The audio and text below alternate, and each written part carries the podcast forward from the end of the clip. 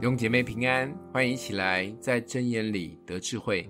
今天我们一起来看箴言的三章二十一到二十六节。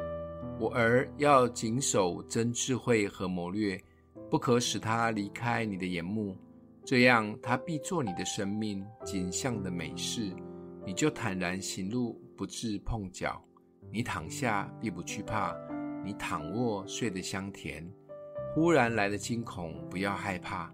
恶人遭毁灭，也不要恐惧，因为耶和华是你所依靠的，他必保守你的脚不陷入网罗。今天读到的这个祝福，应该是现代人最需要的，就是可以睡一个香甜的好觉。或许是现在的社会压力比较大，睡眠障碍成了相当普遍的困扰。根据统计，大概有二十到三十 percent 的成年人患失眠。也就是每五个就有一个患失眠，其中严重的程度还达到需要用药物的高达十七 percent，而六十五岁以上的老人失眠的比例更高，甚至比年轻人多了好几倍以上。越老越难睡。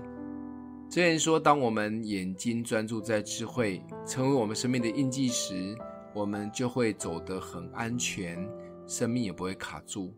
站着躺着都不怕，而且不只是睡觉，这个觉还让我们睡到很香甜、很沉。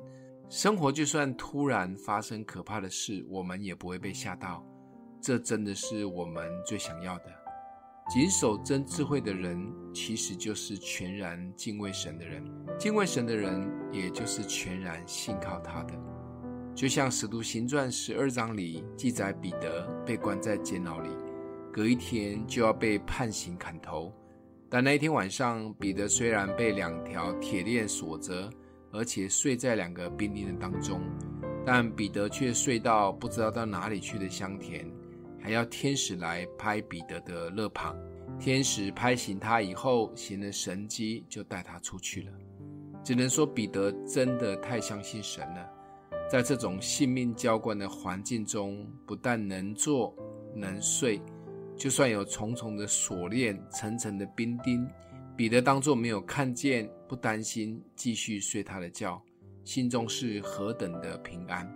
这就是彼得专注在神、谨守真智慧、完全敬畏神的态度。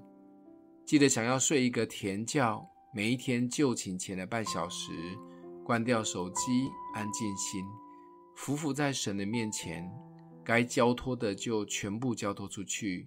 深呼吸，像个孩子一样躺在主的怀抱中，祝福你有一个好眠。